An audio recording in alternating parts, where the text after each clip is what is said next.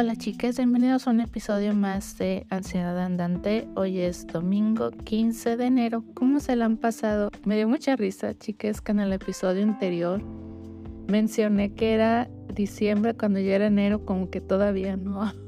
Como que me costó darme cuenta que ya estamos en otro año. Pero bueno, chicas, espero que se hayan pasado muy bonito, que estos primeros días de el año, que les esté yendo súper bien y bueno, a continuación voy a hablar del tema que va a ser acerca de la serie The Rehearsal y el tema va a ser The Rehearsal. Es una serie de HBO que estaría dentro del género de comedia. Es producida por y dirigida por Nathan Fielder. Nathan Fielder es una persona como que ha hecho comedia anteriormente y una comedia enfocada como en una especie de reality shows, básicamente. La verdad yo no conocía nada de él anteriormente, pero está súper interesante lo que he hecho antes también. Pero ya ven cómo son los reality shows, o sea, siempre como un tema como ético, ¿no? En lo que se está haciendo, porque al fin de cuentas está trabajando con personas reales. El caso de The Rehearsal es diferente. Muchas de las personas que están involucradas en el proyecto son actores, entonces no sabría bien si decir que es algo completamente falso, pero el tema es lo que se me hace súper interesante que dije, tengo que hablar de esto en el podcast. El tema, chicas, es como el sueño que creo que todas las personas que sobreanalizamos, sobrepensamos las situaciones, podíamos pedir. Y esto es, imagínense que pueden obtener una réplica de esa realidad que ustedes quieren ensayar porque si algo sale mal puede arruinar su vida. Les voy a decir como el primer episodio un poquito de qué es lo que trata, o sea, no es tan spoiler porque desde el tráiler creo que puedes ver algo de eso. Imagínate que tienes algo muy importante que confesar a una de tus amigas más cercanas y es sobre tu educación, que has estado mintiendo sobre tu nivel educativo. Entonces para ti eso es algo súper fuerte, eh, poder confesarle eso pero ya tienes que hacerlo porque pues te manda un montón de solicitudes para personas que tienen tu grado académico que se supone que tienes, pero en realidad no. Entonces tienes ese gran problema de, eh, depende de cómo lo haga, cómo lo diga, si esa persona a lo mejor va a seguir queriendo ser mi amiga o no. Pero es algo que por algo no has hecho en un buen tiempo y como pasa más el tiempo es más difícil para ti. Entonces digamos que The Rehearsal te permite como tener esa realidad simulada donde tú eliges digamos el lugar de, de la cita es un bar, ¿no? Entonces ellos te replican completamente el bar, todo, o sea, desde los interiores, eh, un poquito los exteriores, el diseño de las sillas. Obviamente los, las personas, los actores que se ponen en la situación no son los mismos de la vida real, pero sí se hace una investigación alrededor que se siente como una investigación súper obsesiva de parte del director porque el director es así como, lo digo director, pero es como el que está trabajando en el proyecto para que el proyecto salga súper bien. Vamos a ponerlo así.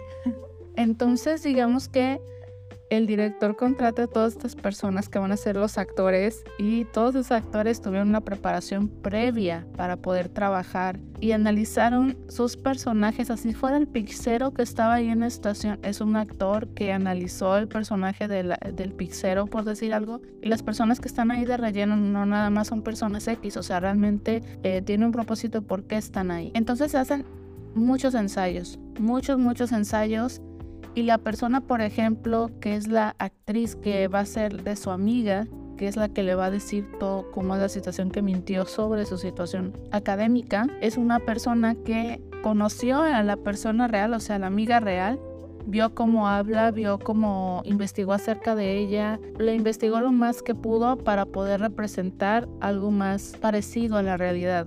Entonces están ahí en el bar y están practicando y practican y practican y practican hasta que ya la parte con la, persona real, con la confesión real, porque pasa algo muy chistoso, chicas. O sea, imagínense que tienes 10, 12 oportunidades o 14, no sé, para repasar todo lo que va a ocurrir y lo que vas a decir, pero de repente estás en la situación real y te cuesta trabajo, ¿no?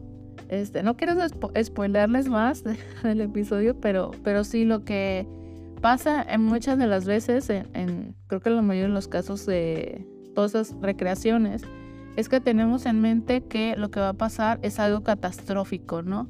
Incluso en una de las recreaciones de, es el primer episodio que les estoy diciendo, lo que pasa es de que, ¿qué es lo peor que te puedes imaginar, no? En este caso lo peor que se podía imaginar él es que su amiga le dijera, ah, eres un mentiroso, ¿cómo pudiste mentir acerca de eso?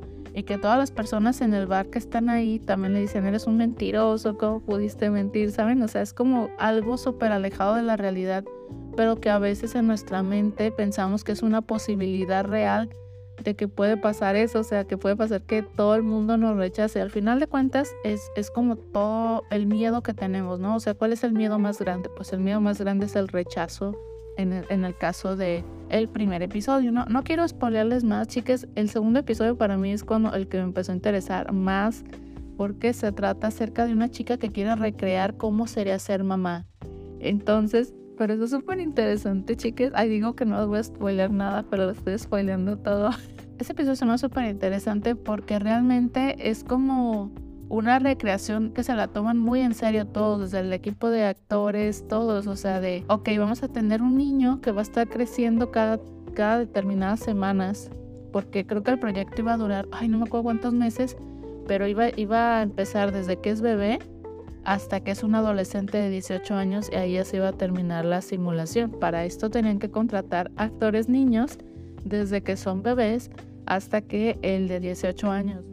Y todo esto para que la chica eh, pudiera tener su respuesta, ¿no? Y se me súper interesante lo que pasa. Esa, esa historia es como que el core de toda la serie y, y, no, no, no, chicas. O sea, realmente el nivel de obsesión que llega el director no se lo pueden ni siquiera imaginar, no, ni siquiera se los quiero contar porque siento que los spoilería demasiado. Pero realmente es una serie buenísima, chicas. O sea, yo diría, bueno, si les gusta un poquito como que el tema de los reality shows o se identifican con esto de sobrepensar las situaciones o así, eh, yo les decía, véanla y yo creo que sí les va a gustar. Pero bueno, chicas, la realidad es que nosotros no tenemos eh, miles de dólares de HBO para poder recrear cosas que nos gustaría practicar, pero creo que justamente sí podemos practicar. Entonces se, me hace algo súper interesante eh, esa propuesta y pensar, bueno, ¿cómo podría yo practicar para esa situación súper, súper estresante que podría enfrentar o no.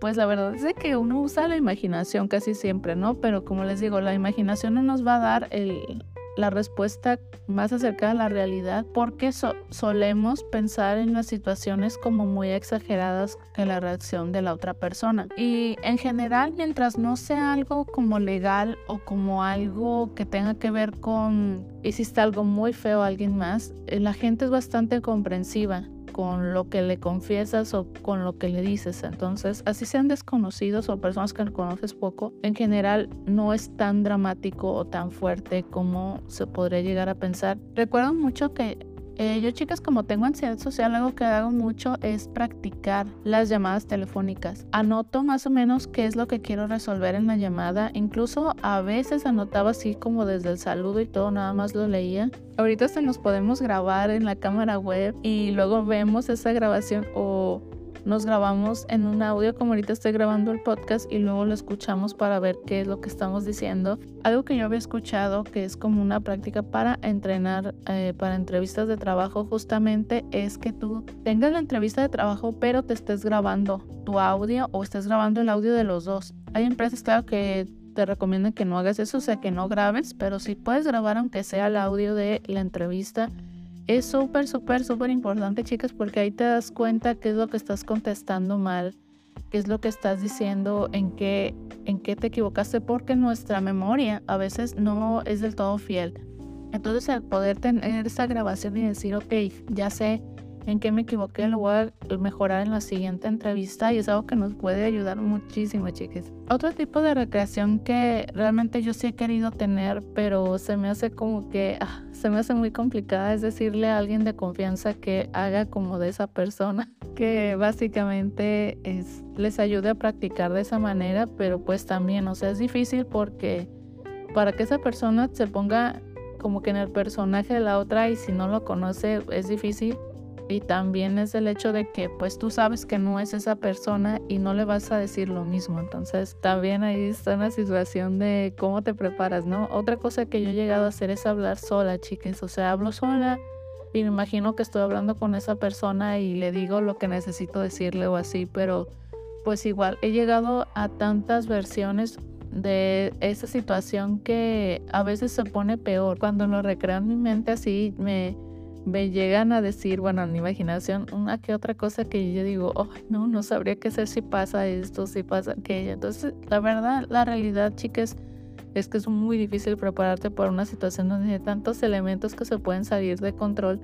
Pero algo que aborda la serie es de que realmente todas las posibilidades no son tantas dentro de lo que puede pasar y la verdad es que sí es cierto, o sea, no son tantas cosas y creo yo que, por ejemplo, en el caso de una confesión, el hecho de que tú pienses al menos en el lugar, el lugar sí afecta mucho en cómo sea esa confesión.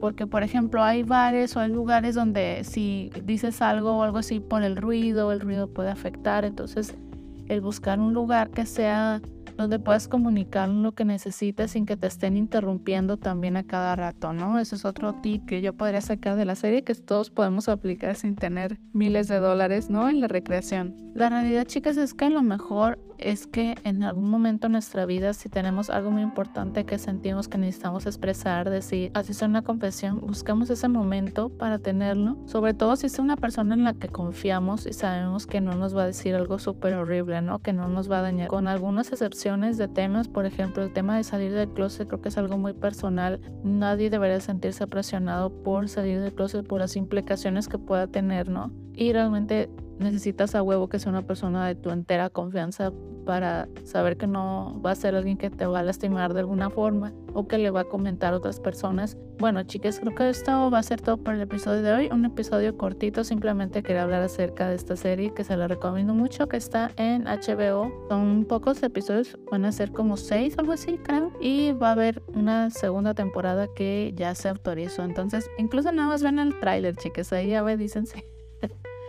ya me dicen si les llamó la atención o no. Pero bueno, chicas, eh, vamos con los anuncios parroquiales de cada fin de episodio y muchas gracias por seguir escuchando el podcast. Nos vemos en una próxima ocasión. Bye.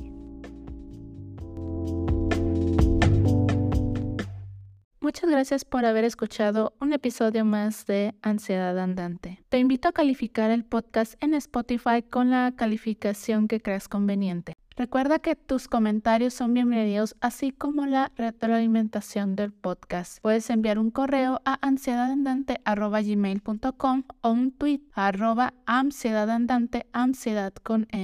Recuerda que pedir ayuda es de valientes. Nos vemos en el próximo episodio.